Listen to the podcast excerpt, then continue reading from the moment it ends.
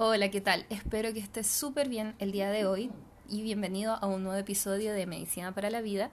Mi nombre es Francisca Cortés, soy naturópata y el día de hoy tenemos un invitado especial eh, que ya nos conocíamos desde antes, él es Franco Geria. Habíamos estudiado biotecnología juntos en la UFRO y el día de hoy, bueno, si bien se separaron nuestros caminos, eh, pasó el tiempo y nos volvimos a juntar desde el área de la terapéutica Así que me pareció súper interesante invitarlo a conversar el día de hoy sobre un tema que es la autocrianza. Así que bueno, Franco, te dejo para que te presentes.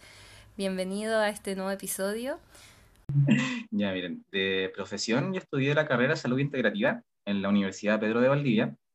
Es una carrera que ya no existe, se cerró porque en verdad para la universidad no fue buen negocio. ¿Ya? Era una universidad privada y no tenía muchos estudiantes, entonces claramente los números no le calzaron, así que ya no existe eso pero eh, el proyecto que se formó en esa carrera fue súper bonito. Ya partió siendo una formación de cuatro años, primero, y después trataron como de cientificarla aún más y academizarla, y yo entré en las generaciones que fueron una carrera de cinco años. Entonces a mí me tocó, por ejemplo, entrar, y los primeros dos, tres años fue formación totalmente como de carrera del área de salud, de anatomía, fisiopatología, psiquiatría, etcétera, un montón de cosas. Y después ya fue como entrar de lleno en todo lo que tiene que ver con salud integrativa y las terapias complementarias. Eh, he aprendido, por ejemplo, métodos de medicina china, de medicina ayurveda, medicina energética, flores de Bach, masoterapia, también se dio un poco de chamanismo. Hay muchas variantes dentro de la carrera, sobre todo, por ejemplo, en la parte de electivos, como que ahí también cada uno se iba armando un perfil, por así decirlo, como de terapeuta. Y a mí, por lo menos, lo que más me gustó y me llama la atención hasta el día de hoy tiene que ver con todo lo que es desarrollo psicoespiritual. Entonces, todo lo que tenga que ver con un desarrollo interno de autoconocimiento, de aceptación, de amor propio, y todo lo que vaya como por la línea del, del crecimiento personal, de volver a ser uno mismo, de reconectarnos con nosotros, de alcanzar nuestra esencia y de poder ser fiel y coherentes con nosotros mismos. Eso es un poco como en lo que yo me oriento y a lo que ocupo todas las otras técnicas que aprendí, las oriento hacia ese fin. Oh, bacán.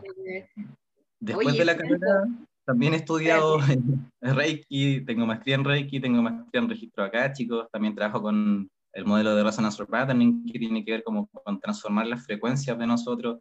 Y, en fin, como que por herramientas no me quedo, pero no es lo principal. Lo principal tiene que ver con todo este otro foco de volver a nosotros. Eso es un poquito como resumen de, de yo como terapeuta. Oye, el manso resumen. Oye, amigo, eh, te quería hacer una pregunta que, me saltó ahora.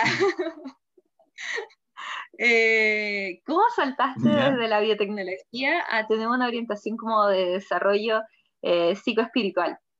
Sea, igual es un gran cambio. sí, ya mira, igual es un poco curioso el salto, pero no es tan, tan loco. Yo entré a biotecnología con un sueño muy infantil, por así decirlo. Yo quería entrar a aprender lo que era ingeniería genética y poder crear o desarrollar o mutar algún árbol y que ese árbol como que recibiese mucho CO2 y lo transformase en mucho oxígeno muy rápido, cosa de poder masificar después ese árbol y reforestar el mundo y terminar con el cambio climático. Ese era como mi objetivo de, de adolescente de 18 años que estaba buscando una carrera universitaria. la idea es buena. la biotecnología, claro, una vez que ya estuve en, en, la carrera, me di cuenta que los fondos de investigaciones, de estudios y de todo el tema no, no apuntaban para eso, pues, ¿cachai? Como que todos los laboratorios en verdad daban para cosas más petroleras y como que todo ese tipo de estudios para... ¿Dónde están las lucas, pues, ¿cachai? Donde esos medios oscuros mueven los hilos. Así que fue como que opción personal darme cuenta que el camino iba a ser demasiado largo para conseguir lo que de verdad quería. Y dije como, ok, si no puedo salvar el mundo de esta forma, trato de salvarlo de otra. y me fui primero en el enfoque como más espiritual, porque justo en ese momento, cuando tomé esa decisión, aprendí también Reiki para mí el primer nivel de Reiki fue antes de la carrera de salud integrativa. Y fue en esa época donde estaba en la UFRO, en otro ambiente también más, más con los de psicología y harto bien, bien hippie.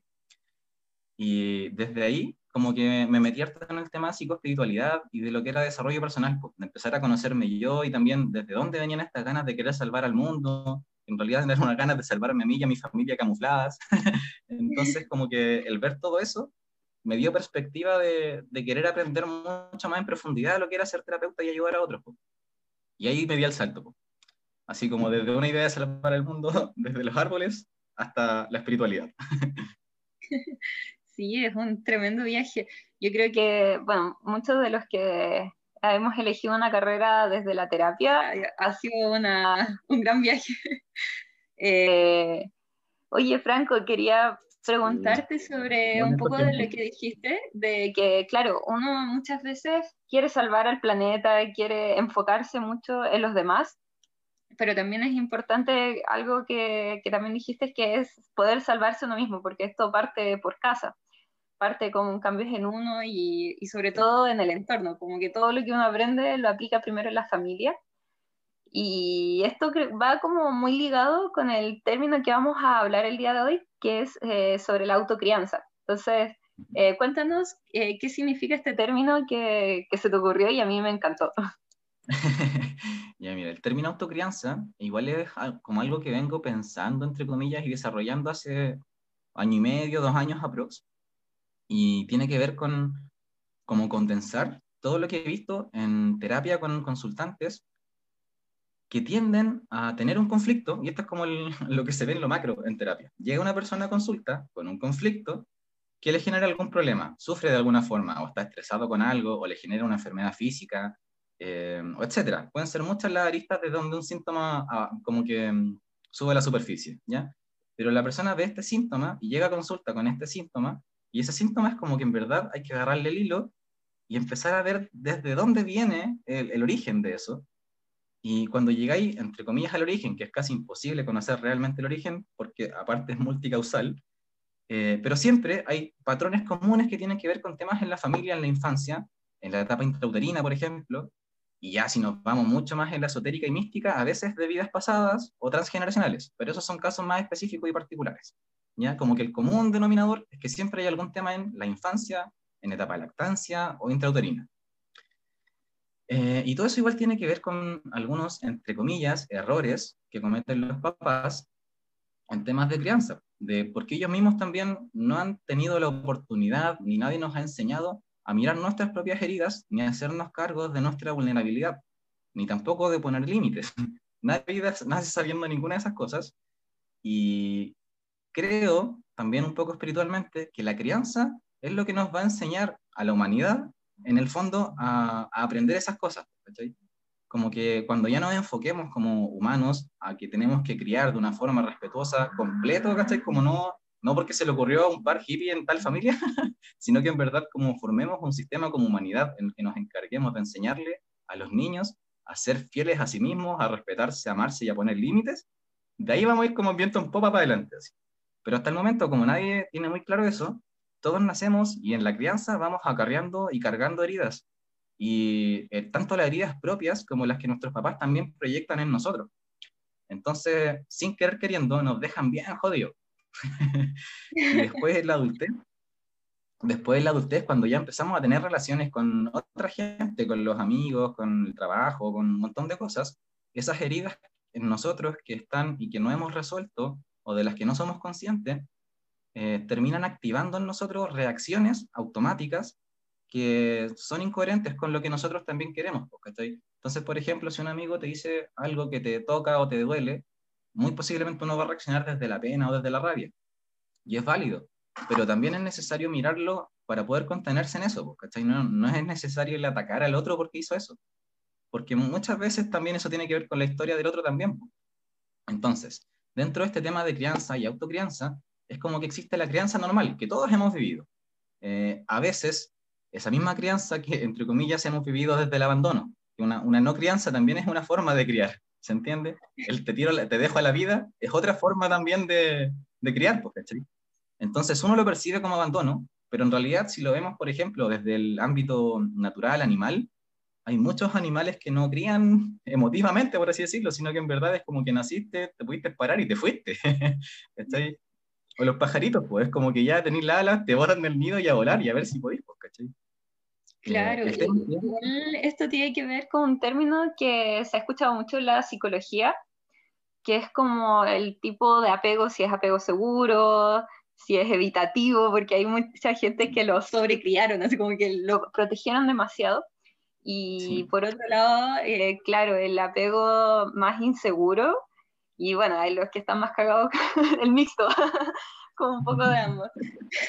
Pero, claro, eh, esto uno lo ve en las familias y de repente uno lo empieza a reflejar también como en las parejas, se empieza a ver esto, entonces creo que hay un término súper importante que es algo que dijiste, que estaba relacionado, que era eh, con qué estamos cargados y a veces como juzgar a la otra persona, cuando de repente igual eh, ser un poco más compasivo con la persona y, no, o sea, como eh, ser empáticos por lo que esa persona pudo haber vivido o vivió, en caso de que ya tengas conocimiento de lo que haya vivido. Entonces es bueno poder trabajar eso y cómo, cómo uno se empieza a dar cuenta de estas cosas, porque eh, nosotros aprendemos por imitación. Somos espejos, y ahora que soy mamá es brígido que yo le digo, Joaquín, no grites, y el Joaquín, ¡ah! Entonces uno dice, chuta, ¿cómo le voy a exigir que no grites si le estoy gritando? Eh, y más encima aprendemos por imitación, es la primera que aprendemos. Y estamos toda la vida imitando ese patrón que aprendimos los primeros años de vida. Y sobre todo aproximadamente el 90% de lo que hacemos durante el día es mm. en piloto automático, es lo que hemos adquirido como hábito. Entonces, eh, cuéntanos cómo, por ejemplo, podríamos empezar a ser más conscientes de esas heridas que tenemos desde el pasado y bueno, esa es una gran pregunta. Vamos por una a la vez. déjame con eso un ratito y después vamos a otra. ya, entonces la pregunta vendría siendo cómo nos hacemos más conscientes de las heridas, ¿cierto? Claro. Ya. Desde ahí, mm, lo primero es entender que no es necesario el ver la herida para saber que está ahí. ¿Ya? No es necesario tampoco el sentirla o el, sufrirla o el desangrarte para saber que está ahí. Muchas veces hay cosas súper sutiles que te indican alguna herida. Por ejemplo, un conflicto con algún amigo así ínfimo. ahí No sé, pues, eh, te quitó la última papa frita del plato. Cosas por el estilo. ¿ya? Entonces, si eso a ti en algún nivel te choca, te da rabia, te da pena, el, el evaluar, por ejemplo, cómo ese mini conflicto te toca a ti internamente y si es que la respuesta que tú estás teniendo te das cuenta que es desmedida, porque en el fondo es una papa frita, pero a ti te está dando la misma pena que teníais cuando teníais cinco años, y tu hermano te quitó la última papa frita, y tu mamá le dio el valor a él porque le dijo, no, él es más grande, él tiene que comer más. Tenéis que darte cuenta en ese momento que la intensidad que estás sintiendo no es porque tu amigo te hizo daño, es porque te sentiste menos valorado que tu hermano cuando tenía cinco años y te quedaste congelado en esa versión. Y desde esa área reaccionamos en piloto automático. Para ser más consciente de eso, lo primero es entender ese mecanismo, como que cuando uno se siente tan herido en el presente por algo que no es tan grave, es porque ahí le están tocando una herida del alma, por así decirlo, ¿cachai? De, de muy profunda, pues, de la infancia. Y es ir observándose, es ir poniendo ojo con uno mismo. Desde el chamanismo esto se le conoce, por ejemplo, como el acecho. Entonces, el ir observándote, el ir poniéndote trampas y el ir como, a veces también incluso quizás generando pequeños conflictos contigo mismo. Si de repente te levantáis tarde y no sé, te sentís no satisfecho porque te levantaste más tarde de lo que te habíais propuesto y con eso te frustráis y ya se te fue todo el día a las pailas porque no cumpliste la primera tarea que te propusiste, también es una herida interna que la tenéis que ver solo contigo. Ahí no hay nadie actuando, ¿cachai? Sino que tú mismo te abandonaste y te dejaste de lado al no cumplir la misión que te propusiste y eso está tocando la herida que todos los demás también te muestran cuando te dejáis de lado y no te valoráis a ti mismo. Wow, sí, ahí entonces hay que tener ojo. Eh, yo creo que es algo que, que pasa mucho sobre todo a la gente que está metido en el tema de, de las terapias, del crecimiento personal, y que, que, cuando uno empieza a adquirir este tipo de herramientas, no es que nos sintamos estrés, no es que nos, nos frustremos, no nos pongamos ansiosos, todas las cosas. De hecho, que uno adquiere herramientas para observarse mejor en esas situaciones y salir de, de forma más airiosa o más rápida de estas situaciones.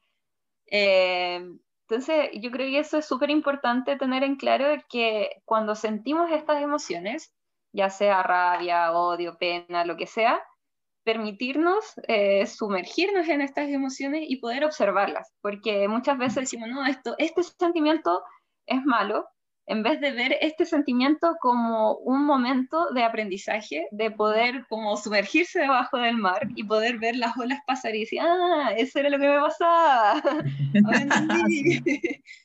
sí. Cuando te hablaba, por ejemplo, el ejemplo de la papa frita, es específicamente eso, porque a ti la papa frita, si te da pena o rabia, tú te quedáis solo con la idea, por ejemplo, mental del como que, ah, mi amigo me está jodiendo con la papa frita. Pero si te sientas, respiras, entras en esa pena, ahí es donde te llega el otro recuerdo de la infancia, ¿cachai? Pero si nos quedamos solo en el nivel mental, pensamos que el amigo el que nos está haciendo algo daño a nosotros. Claro, y yo creo que eso es súper importante tenerlo claro, eh, sobre todo con lo que vamos a hablar a continuación, que es tomar responsabilidades de uno mismo. Y yo, wow, aquí yo creo que estamos todos trabajando en esto. Sí, eh, sí. me voy a poner el parche antes de la herida, de hecho, así como que no es algo que tenga resuelto, así que solo teorizo al respecto y veo a los demás y los ayudo. claro, yo creo que lo estamos trabajando, ¿ah? Estamos trabajando. Es un mira, una visión que me gusta mucho es verla como un proceso, porque en verdad todo en la vida también es un proceso y yo los veo como espirales. Entonces, siempre te vaya dando una vueltecita un poco más profundo en algo. Sí, eso es bueno verlo. A mí me pasa, yo tengo huertas, veo las flores crecer, veo todo el, proceso desde la semilla hasta que me como la lechuga. y uno se va dando cuenta de que no siempre es igual, no todos los días estoy feliz, no todos los días estoy triste, eh, y cada vez te vas dando cuenta de diferentes detalles. Entonces, me, ha llevado como a aplicarlo en la vida.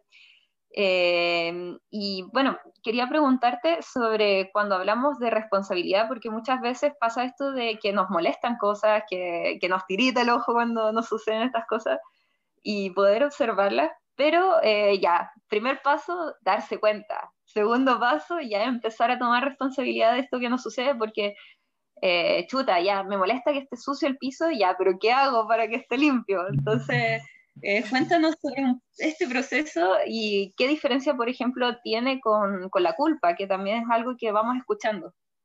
Ya, mira, aquí hay varias palabras interesantes en el tema, porque, por ejemplo, responsabilidad y culpa, desde la visión terapéutica mía por lo menos, son palabras un poco contrarias a pesar de que se puedan referir a lo mismo. Generalmente, y ahora voy a hablar del patrón de víctima, muchas veces cuando estamos y no nos conocemos, no nos damos cuenta, estamos reaccionando desde el ego, estamos en una parada como víctima, nos vemos como no protagonistas de lo que nos está pasando ni lo que estamos viviendo, sino que vemos nuestro conflicto como una consecuencia de factores externos. Y no nos damos cuenta, ni tampoco tenemos la humildad de mirar que todo lo que hemos hecho a lo largo de nuestra vida nos llevó a esa situación y a generar ese conflicto para aprender algo. Es mucho más fácil culpar, al de afuera, y si estamos muy jodidos, como de repente es mi caso, culparse a uno mismo en vez de responsabilizarse. Eh, la diferencia viene siendo que la culpa es una queja. Tú cuando le echáis la culpa a algo, no estáis solucionando nada, no estás viendo nada, no te estás haciendo cargo de nada, solo te estás quejando y estás como que entre comillas sacando un poquito de la válvula de estrés, de la olla a presión que somos de estrés. Pero la diferencia con la responsabilidad es que cuando dejas de culpar al otro y de quejarte, claro, pues te preguntáis, ok, si el piso está está sucio, ¿qué hago ahora? ¿Me sigo quejando mientras miro el piso y sufro porque el piso está sucio? ¿O camino 10 metros, busco la escoba, muevo los brazos dos minutos y limpio la cuestión? ¿Cachai? Son cosas súper concretas. Y tiene que ver con patrones que aprendimos de nuevo en la infancia. Pues muchas veces los papás estaban metidos en patrones de queja y nosotros estamos acostumbrados a quejarnos en vez de solucionar. Así que parte de la autocrianza es quebrar ese patrón, salir de la postura de víctima, ser protagonista de nuestra propia vida y empezar a asumir la responsabilidad de uno mismo, haciéndonos cargo de lo que no nos gusta y transformándolo. Y para eso ya es un camino personal. Tenéis que tú ver en tu vida qué es lo que no te está gustando y tú también proponerte hacia dónde queréis llegar a partir de ahí. Las mismas cosas que no te gustan y que son un conflicto y que no te dejan dormir, te indican qué es lo que no quieres. Entonces eso ya es un punto de partida para saber qué es lo que sí quieres y a partir de ahí plantearte un camino y recorrerlo. Sí, es tremenda tarea. De hecho, una vez que seguí a un mentor que era justamente de crecimiento personal, emprendimiento, y era muy seco. Y lo primero que decía, eh, aparte de cuidar la salud y todo eso, que eh, él decía, trata una semana de, de, no quejarte, así como busca, no sé, yo anduve con una pulsera tratando de no quejarme una semana y wow, el, el tremendo desafío. Así que ahí para los que estén escuchando este momento... la pulsera. Ah, Sí, les vamos a dejar ese desafío de que estén, traten de estar una semana con una pulsera o un anillo que les recuerde que no hay que quejarse. O sea, más que el tema de quejarse, es como, ¿qué estoy haciendo yo para evitar esta situación? ¿Ya? O sea, si me molesta, no sé, que esté sucio eh, la ciudad, por último, hacerte cargo de afuera de tu calle y limpiar, antes de quejarse, de empezar a tirar esta como mala onda. Ya, mira, em, para la tarea, em, porque igual el no quejarse también es, es una tarea titánica, ¿cachai? Como que igual es súper difícil. Lo que yo preferiría o acotaría un poco es que ponte la meta de no quejarte, pero cuando te veas a ti mismo quejándote, encárgate de responsabilizar en vez de culpar. Es como que ya, si la amarraste, arréglala por último. Porque también, y esto pasa por ejemplo con meditación, yo estoy segura que tú también cacháis más o menos el mismo rollo. En meditación, cuando a ti te enseñan y te dicen, no, tenéis que poner la mente en blanco, después tú tratáis de poner la mente en blanco y tratando de hacerlo, te termináis frustrando y termináis pensando más. Entonces acá es lo mismo, pues, si pensamos en no quejarnos, al final vamos a terminar quejándonos de que no pudimos no quejarnos. Y entonces, para, para evitar eso, cada vez que nos quejemos, mejor solucionemos. Entonces también dejamos la queja como una herramienta también, Y la dejamos en una bisagra intercambio del, ok, si antes la queja era totalmente mala, ahora la aprovecho y la puedo ocupar casi como fertilizante para mí mismo. Claro, es como en eso va en observar la queja, en primer lugar, y ahí darnos cuenta de esos patrones automatizados que tenemos. Eh, y otra cosa que dijiste, que ¿Qué nos sucede cuando estamos como en esa queja, no queja? Eh, empezamos a rumiar mucho y es muy, muy complejo lo que sucede cuando uno empieza a rumiar, que es algo que se describe en neurociencias como la mente divagante, que anda por aquí, por acá, o en el pasado, o en el futuro, o quejándose. Eh, y esto es, es, es cuático lo que sucede a nivel cerebral porque se activa una red neuronal que se llama red neuronal por defecto, que esta mente divagante y está comprobado que estamos aproximadamente un 40% al día y que mientras más tiempo estamos en esta, en esta red rumiando, eh, más infelices somos. Entonces empezar a poner ojo a esto creo que es muy bueno, eh, por un lado porque nos va a ayudar a crecer personalmente, a observarnos, a conocernos, pero también nos va a ayudar a sentirnos mejor a la larga, va a ser una buena implementación. Sí, mira, y de hecho, para ponerlo así como muy gráficamente, la red neuronal por defecto, imagínensela como que su cerebro, su cabeza, se prenden tres luces todos los días, las mismas luces. ¿Cachai? Y eso es lo que ganamos con la crianza, con lo que nuestros papás nos enseñaron. Es como que ellos tenían una luz, dos luces la mamá, y aprendiste las tres, y con eso te quedaste para el resto de la vida. El proceso de autocrianza y de, de conocerse, de descubrimiento y todo, tiene que ver con darse cuenta que somos un arbolito de Navidad. y es como que esas tres luces son limitantes. Entonces, cada uno debe encontrar cuál es el ritmo que quiere con todas las luces que tenemos en la cabeza. Cada uno encuentra su propio arbolito de Navidad, ¿cachai? No es solo repetir los patrones que vimos cuando éramos infantes. Claro, y bueno, siempre y cuando estamos aprendiendo cosas nuevas, eh, se genera algo muy bonito a nivel cerebral que es la famosa neurogénesis, que significa que vamos a formar nuevas neuronas y, y como decía Geria, es formar estas nuevas conexiones neuronales y mientras más lo practiquemos, más solidificamos estas redes, porque no es como un día, ah, voy a aprender inglés y al otro día dejé botados los libros, no, no sucede así, para eso necesitamos varios factores, que una de esas es la repetición, el hábito, nutrirnos bien, porque para que se formen nuevas neuronas necesitamos los nutrientes esenciales para que esto suceda y una, una buena oxigenación por otro lado, que ahí va el, descanso que de repente nos cuesta, sobre todo en estos como ritmos de vida más acelerados. Y, bueno, ¿cómo nos podemos enfocar, por ejemplo? Sí, sí. Eh, en lo que sí queremos, cómo podemos enfocarnos eh, en dejar de quejarnos y decir, ya, ahora esto es lo que quiero, ya soy consciente que me estoy quejando, ¿Cómo damos ese siguiente paso? ¿Cómo, qué, nos podrías ofrecer? Acá, por ejemplo, yo yo creo así ofrecerles desde mí, por ejemplo, serían mis servicios como terapeuta en donde no trabajo específicamente con logoterapia, ¿cachai? Pero sí adopté de la logoterapia el tema de darle un sentido a la vida, ¿cachai? Como que cuál es tu propósito, cuál es tu misión, a qué bajaste, ¿cachai? Entonces una vez que estés claro con eso, hazlo, porque de eso se trata, en el fondo, y no tiene que ver con un tema como de ángeles, alma, etcétera, sino que es muy concreto con él, ¿qué le vaya a entregar al mundo que nace de ti, que tiene tanto valor, que te permite dormir en paz en la noche porque ya hiciste todo lo que tenías que hacer? Entonces, si estáis tranquilo contigo mismo porque le entregaste al mundo lo que viniste a entregarle, estáis haciendo la pega y la estáis haciendo bien. Si no estáis haciendo eso, te estáis quejando de alguna otra cuestión para distraerte de que no te lo estás haciendo. Entonces, la herramienta principal y lo primero es conocerte a ti para saber cuáles son tus herramientas, tus habilidades, tus talentos. ¿Y qué forma le vamos a dar a eso para que se lo entregues al mundo? Dado lo mismo el formato en que lo entregas. Puede ser desde arte hasta una empresa o fundación. A veces es solo escuchar. Pero la clave es que eso sea una extensión de tu amor propio, algo con sentido para ti y tu historia.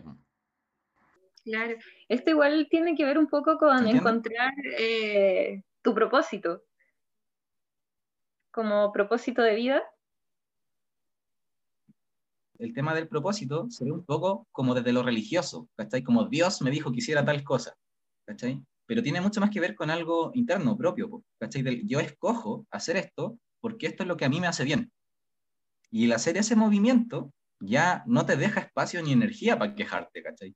Porque créeme que si encontráis tu propósito, tareas tenéis infinitas para hacer.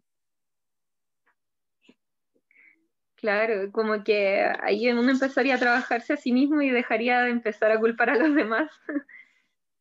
Exacto.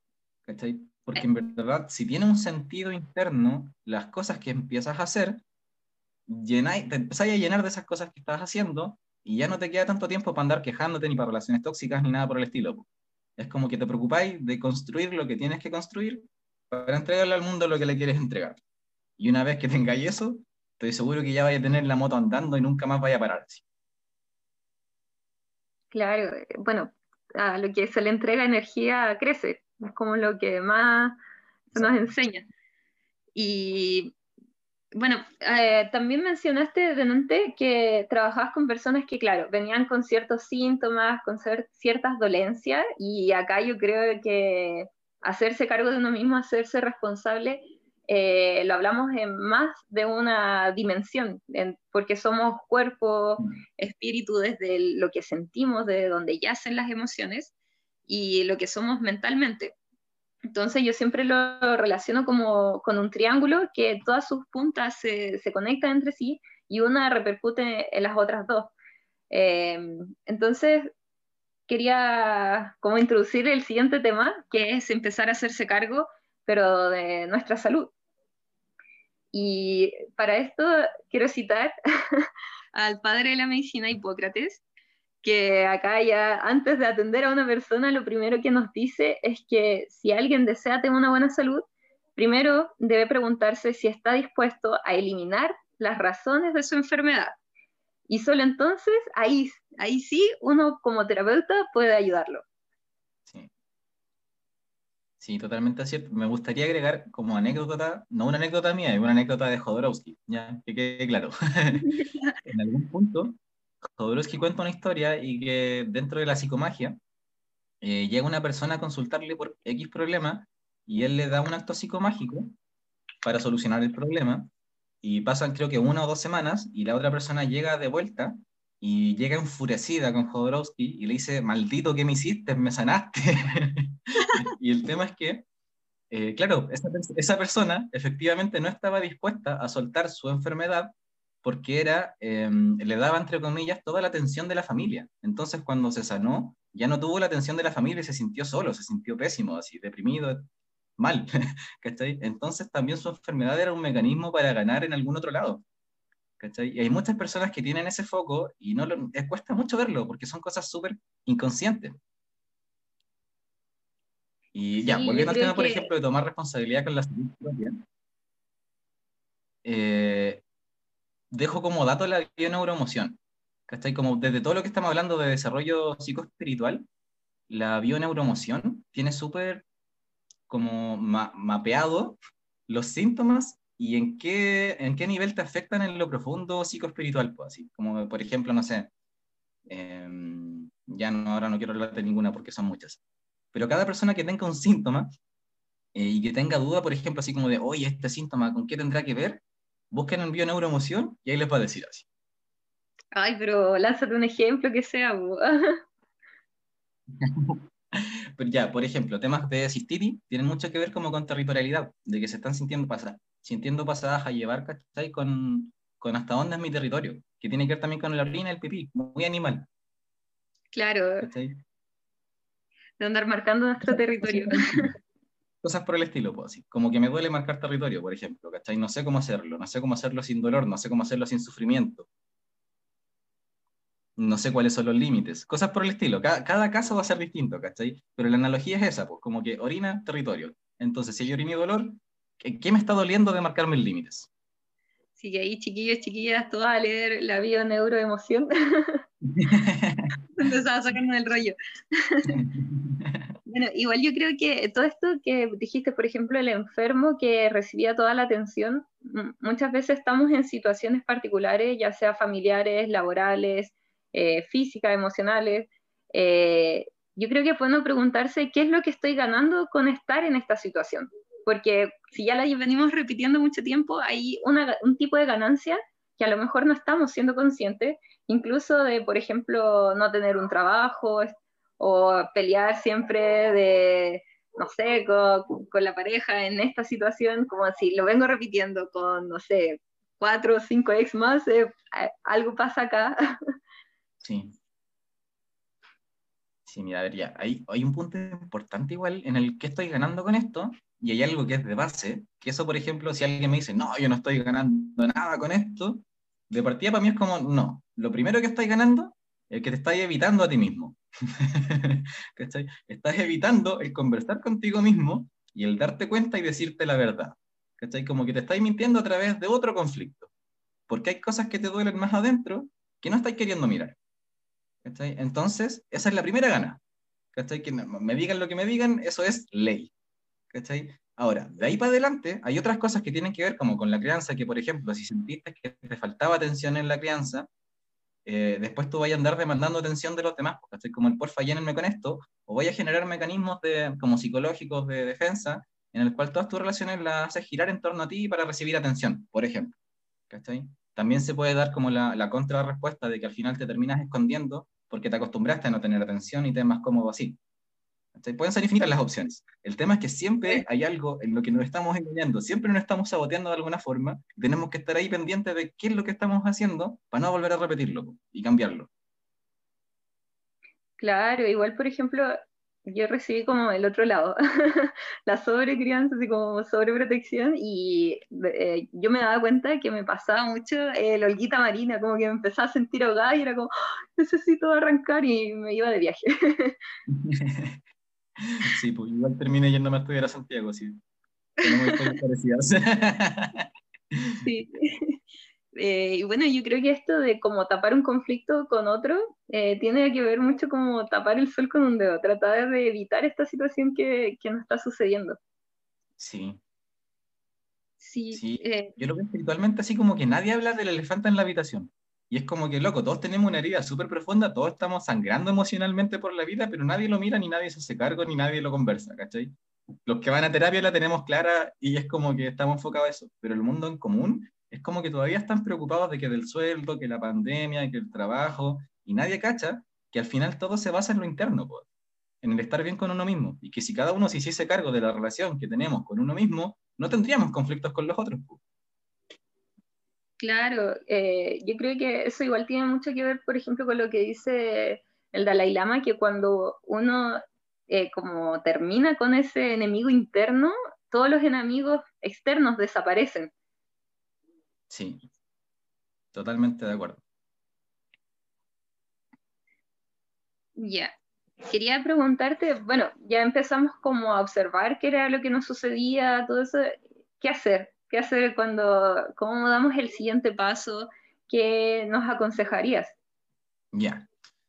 Les aconsejaría primero también ir a terapia, porque hay otro punto importante, y es que también, si bien el acecharnos a nosotros mismos, autoobservarnos y estar conscientes o tratar de estar conscientes, eh, es un punto súper válido, pero somos humanos, ¿cachai? Entonces no somos omnipresentes en nosotros. Eh, muchas veces también nos faltan herramientas, conceptos y una visión externa que sea un poco más objetiva, porque esas mismas heridas que duelen, por algo las evitamos, ¿cachai? Hay mecanismos inconscientes del ego, llamémoslo, que, que buscan engañarnos a nosotros mismos para no sentir, para no pensar ciertas cosas, para evitar ciertos rincones de nuestra memoria que son súper dolorosos. Entonces, de repente, hay cosas que nos acusan que nosotros no vamos a poder ver ni escuchar ni nada. Pero una visión de un terapeuta externo que tenga bien afinado ese, ese ¿cómo decirlo? Esa intuición, eh, puede verlo, puede agarrarlo y puede mostrártelo de una forma amorosa. Entonces, desde ahí es mucho más fácil el caminar este, este proceso acompañado que solo, sobre todo al principio. ¿ya? Porque al principio igual es muy común caer en patrones de autoataque. Así como que me doy cuenta de tal conflicto mío y en vez de tratarme con amor, me ataco. Muchas veces las personas que tienen ese mismo conflicto es porque sus papás también lo atacaban cuando cometían errores. Entonces, al descubrir un error propio, hago lo mismo que hacía mi papá y me castigo. Entonces, eso no va a ayudar a sanarnos. Pero si hay otra persona externa que te está acompañando en el proceso, también te puede mostrar cuándo y cómo estáis haciendo eso. ¿Ya? Entonces, lo primero es, ojalá acompañado. Ya, y si no estás acompañado, eh, entender que es un proceso y, por ejemplo, empezar a observar los pensamientos antes que las acciones. ¿cachai? Porque las acciones, cuando ya tienes un conflicto con una acción, es porque ya te quedó la embarrada en el plano material. Pero antes de que te quede la embarrada en el plano material, es porque tenía la embarrada en el plano mental. ¿cachai? Entonces, empezar a observar nuestros pensamientos y ver qué pensamientos son los que nos van empujando de a poco a tener conflictos con nuestras relaciones, con nosotros mismos, etc. Y, por ejemplo, identificarlos eh, a través del cuerpo. ¿Cachai? Tú cuando tenés un pensamiento que no te, no te ayuda, no te aporta, tu cuerpo se siente agotado, se siente decaído, se siente cansado, desanimado, dolor, etc. Entonces empezar a, a, a echar a andar esta máquina de autoobservación entre donde le vamos preguntando al cuerpo cómo nos van sintiendo los pensamientos, ¿cachai? ¿Cómo nos van cayendo? Hay pensamientos que te caen mal a la guata, literalmente. ¿cachai? De repente, por ejemplo, podéis pensar una cosa de una persona y esa guata ya te va a generar algo como de repulsión de adentro. Así. Y el empezar a observar esos pensamientos también tiene que ver con ordenarlo, porque una vez que tú ves cuál es el pensamiento que te genera un dolor, un conflicto o lo que sea, tenéis que empezar a analizarlo, desmenuzarlo, ver desde dónde viene, desde qué creencia, desde qué recuerdo, y cómo ha actuado ese pensamiento en tu vida, a lo largo de tu vida. ¿Qué consecuencias ha tenido este pensamiento en mi vida? Y someterlo casi que a, cuestionar, a cuestionamiento, como si fuese un detective, un peritaje interno. y, y en, este, en este peritaje interno, hacerlo también con amor, pues, ¿cachai? Y estar pendiente de, de no caer en lo mismo que te causó esa herida. Y es un proceso, hay veces que te vaya a meter el cuchillo a ti mismo y no te vayas a estar dando cuenta, así pero después de una semana quizás te vayas a dar cuenta como de que, oh, sí, pues, eso que me hice a mí mismo me dolió. Ok, para la próxima no lo voy a hacer o lo voy a hacer más suave porque estoy aprendiendo. Entonces tiene que ver con también ir entendiendo que no va a pasar solo que porque ves algo va a cambiar, sino que tienes que verlo, estudiarlo, plantearte cómo transformarlo y ponerte la capa para transformarlo, ¿cachai? Como de, de, ok, entonces si me propongo esto, lo cumplo. Si no lo cumplo, lo adecuo a cuáles son mis propias formas y patrones hasta el momento de poder cumplirlo. Porque, por ejemplo, ya, yo que estoy un poquito pasado de peso, no me puedo proponer mañana correr 15 kilómetros, ¿cachai? Pero si me lo propongo, ya, mañana parto trotando 2 kilómetros y así voy subiendo hasta los 15. Acá es lo mismo, ¿cachai? No podéis proponerte, ok, a partir de mañana estoy libre de estrés, pero es como que ya, por lo menos esta semana voy a acostarme pensando en algo positivo. Es muy distinto, ¿cachai? Una es muy realizable y la otra es muy eh, ilusoria. Entonces, lo primero es aterrizar el proceso, aterrizar el proceso a tu propio ritmo, a tu propia conveniencia, a tus propios talentos. Sí, está súper bueno eso. Eh, rescato mucho, por ejemplo, todo lo que dijiste, que esto es un proceso y que hay que tratarse con amor en estas situaciones porque pasa mucho que de repente nos comparamos con otras personas y decimos, chuta, yo quiero ser como él, que ya tiene la vida solucionada y, se ve tan feliz y, y todo eso. y, y cada, cada, uno empieza a vivir un proceso diferente eh, en diferentes situaciones también, porque hay gente que le va muy bien, por ejemplo, en el trabajo, pero tiene la embarrada en la casa con la familia. Entonces, eh, ir respetando nuestro proceso, nuestra autoescucha, eh, dejar de darnos latigazos y conectar con nuestras emociones, algo que decía también, que es conectar con nuestro intestino, con, conectar con nuestras vísceras, porque eh, ahí también hay algo eh, súper importante que tiene que ver, por ejemplo, con la microbiota, que cuando estamos muy estresados se altera la microbiota, de hecho, estamos muy estresados también lo vamos a expresar, no sé, si estamos muy nerviosos nos puede dar hasta diarrea, por ejemplo. Y todos estos son mecanismos que nos eh, activa, por ejemplo, el estrés y empezamos a somatizar lo que está en nuestra mente y, por ejemplo, el lado contrario, estamos enamorados y, ay, sentimos como hasta mariposa en la guata. pasa esto? Porque, claro, está nuestro segundo cerebro, nuestro intestino. De hecho, secretamos el 90% de la serotonina a nivel de nuestros intestinos. Entonces, es bueno empezar a observarse y ya cuando nos damos cuenta de ciertas, por ejemplo, creencias o situaciones que, que hemos venido automatizando, es preguntarse por qué y si esto sigue siendo válido, porque hay cosas que en algún momento fueron válidas, pero ahora ya estamos grandes, ya estamos hediondo y peludo, por decirlo así, y ya hay que empezar a cuestionarse esto que está sucediendo, entonces partir por un, eh, ¿por qué estoy haciendo esto? Y si es válido aún. Sí, sí, totalmente. Eh, eso, eso es como la parte práctica de lo que yo estaba denominando peritaje interno, el cuestionarte, ¿cachai? El por qué. Y el, seguir ese hilito, ¿cachai? Y preguntarlo cada vez más, pues así como el por qué, para qué, desde cuándo. ¿Sigo siendo así? ¿Desde cuándo soy así? ¿Por qué soy así? ¿Cachai? Y sí, pues, toda la razón. Hay que cuestionarse.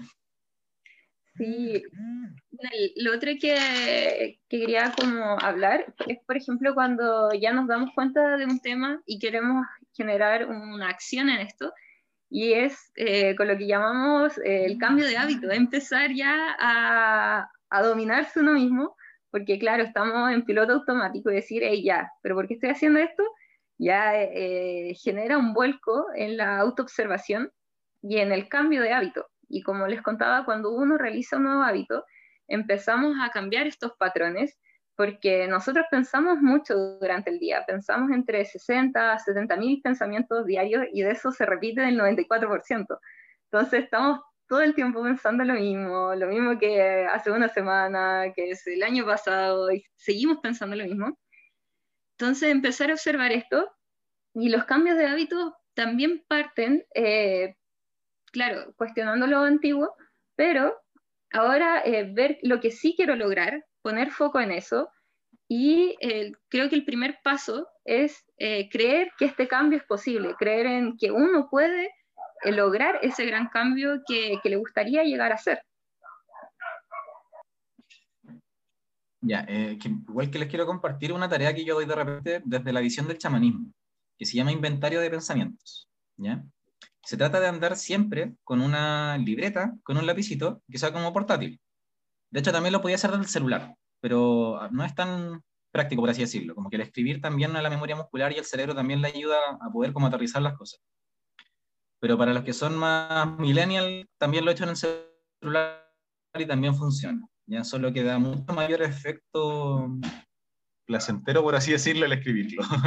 Ya, y es poner, escoger alguna seña, alguna clave de la realidad externa, por ejemplo, un color, un sonido, una palabra, em, cualquier cosa, por ejemplo, un auto. Entonces, cuando tú vas en la calle y ves el auto que escogiste, por ejemplo, pensaste en auto rojo, cada vez que tú veas un auto rojo, tú en la libreta anotas el pensamiento que estabas teniendo en ese momento.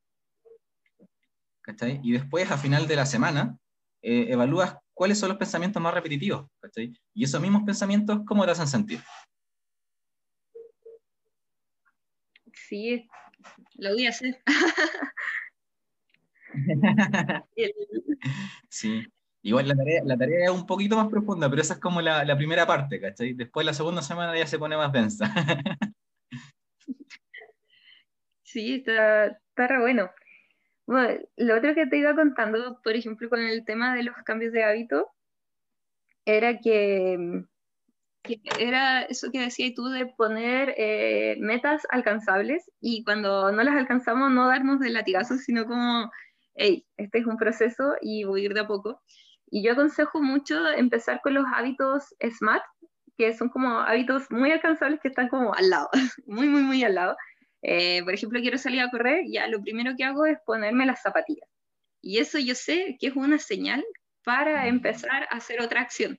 Y a veces el hecho de solo ponerte las zapatillas, porque ese era tu objetivo del día de hoy, ya uno se siente bien porque dice, bien, lo logré, me puse las zapatillas.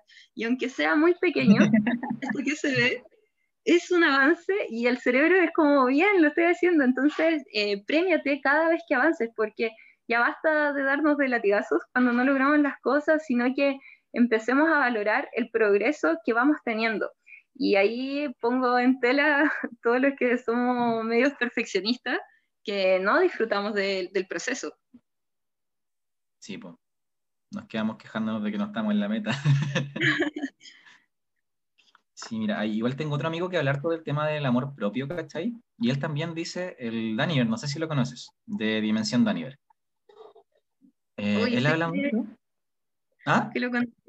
Eh, creo que me haya hablado varias veces de él, tengo que, que ponerme al día. Sí, ya, pero él, por ejemplo, habla mucho de que cada vez que uno tiene un logro, tiene que celebrar ese logro. Está como de comprarse un rico, hacerse un nanay, algo por el estilo, pues. cosa de que uno entienda que, esas cosas materialmente te están haciendo bien, pues, ya que no sea solo el hecho de la satisfacción mental, espiritual, sino que también llevarlo a una satisfacción, satisfacción física, pues de que el cuerpo sienta que estáis logrando algo, que te ganaste algo. Así que, bueno, ¿te parece si vamos cerrando con algunos tips que, no, que vimos el día de hoy para que la gente los recuerde? Ah, pensé que lo iba a decir tú, ¿lo digo yo? eh, ya, Nada de esto estaba preparado. no, no, sí, no habíamos preparado, pero ya. Sí, sí, te complemento. Estaba en la pauta. ya, pero a ver, como para resumir, lo principal es entender que el conocerse a uno mismo y tomar responsabilidad de uno mismo es un proceso. ¿ya? Es como una segunda crianza, que yo la llamo autocrianza, pero en verdad es algo que hacemos todos, lo queramos o no, porque tenemos la crianza de los papás y después nos hacemos adultos, nos enfrentamos a la vida, la vida nos, nos presenta problemas y nosotros escogemos cómo los resolvemos. Y el cómo lo resolvemos es lo que tiene que ver con cada vez nos vamos a ir transformando también. Entonces, eh, lo primero es entender que es un proceso. Dentro de ese proceso, tratarte con amor, ¿cachai? Es como el no cometer los mismos errores que, cometí, que cometieron los demás en, en tu primera crianza. Y si los cometes, darte el espacio de, de corregirlos dentro del mismo proceso. Eh, si en algún momento sientes alguna dificultad o no entiendes algo de ti mismo, busca ayuda, ¿ya? Porque hay personas que sí tienen la capacidad de poder entenderte mejor a ti que tú mismo en una primera etapa, Un terapeuta siempre te va a poder acompañar tanto como él se haya acompañado a sí mismo y hasta la profundidad que se haya acompañado a sí mismo. Entonces siempre es importante tener eso como, como consideración. El acompañante que vayas a encontrar como terapeuta tiene que ser una persona afín a tu proceso y también afín a tus conceptos, a, muchas cosas, para que no entres en conflictos internos de pensar, ay, no, esta persona me estará acompañando bien, será la correcta, etc. Entonces, primero es que si necesitas ponerte en compañía, que sea una buena. Em, el observar los pensamientos creo que es como el primer paso que desencadena todo lo demás. Como el, el hecho de parar mirar el conflicto, abstraerse un poco de la imagen que tenemos de nosotros, de nuestra personalidad, de todos los patrones que repetimos siempre, y, observarlo despersonalizadamente, estoy Como el, ok, veamos este problema como que si no lo estuviese viviendo Franco. ¿Desde dónde viene el problema? y observarlo así, muy escudriñando todo en este peritaje. Y lo primero para eso son los pensamientos, pues es como el hilo donde agarramos la, la colita. Y de ahí para adelante hasta donde te lleva el pensamiento, en verdad. Están súper buenos. Yo creo que... Mm, creo que esos serían como tips muy... Sí, están súper buenos. Creo que agregaría uno solo, que estos momentos de crisis, cuando estamos muy nublados de pensamiento y nos observamos y nos sumergimos en nuestra mente, eh, ver estos momentos como, como espacios de aprendizaje, de autoconocimiento y dejar de como estigmatizar, sentirse mal, eh, dejar de decir, ay, no, es que si lloro me voy a ver débil o qué sé yo, sino que sumergirse en esto, aceptarlo y ver qué pasa, qué, qué me está diciendo esto que estoy sintiendo. Así que creo que estuvo súper buena la charla de hoy. bueno, sí, igual Sí, eh, ¿algo más que quieras decir para irnos despidiendo? Em, denle, háganle, porque en verdad, aunque, aunque si no tenía acompañante ni tampoco entendí nada que hacer, la vida también te va a enseñar de alguna forma. Así que si no tenéis idea de nada, da el primer paso, aunque no sepáis cuál es el primer paso, porque después el camino igual se te va a revelar. Así que háganle. Ay, amigo, lo otro que te iba a decir, antes de que se me olvide, que es bien importante, es, eh, por ejemplo, si alguien que nos está escuchando y le gustaría hablar contigo personalmente, ¿dónde te ubica? En WhatsApp. Pueden escribirme al más 569 5948 2053 y me cuentan qué le está pasando y podemos agendar una horita. Tengo varias cosas para ofrecerles dentro de mis herramientas. Bacán, bacán. Bienvenido sea. Y bueno, si a alguien eh, le interesa saber eh, más información, siempre estoy también subiendo material eh, a través de posts, pueden revisar los podcasts anteriores, seminarios, charlas que he estado dando, y me pueden buscar a través de Fran-Medicina para la Vida en Instagram, y, y eso, no les voy a dar mi teléfono. Así que bueno, nos despedimos el día de hoy. Muchas gracias por tu tiempo. Eh, que estés muy bien y nos vemos en otra oportunidad. Sí, sí, además que se va a repetir con algún otro temita o profundizando más en lo mismo. Así que bacán. Un abrazote, Fran, y también gracias por la oportunidad. Linda instancia. gracias.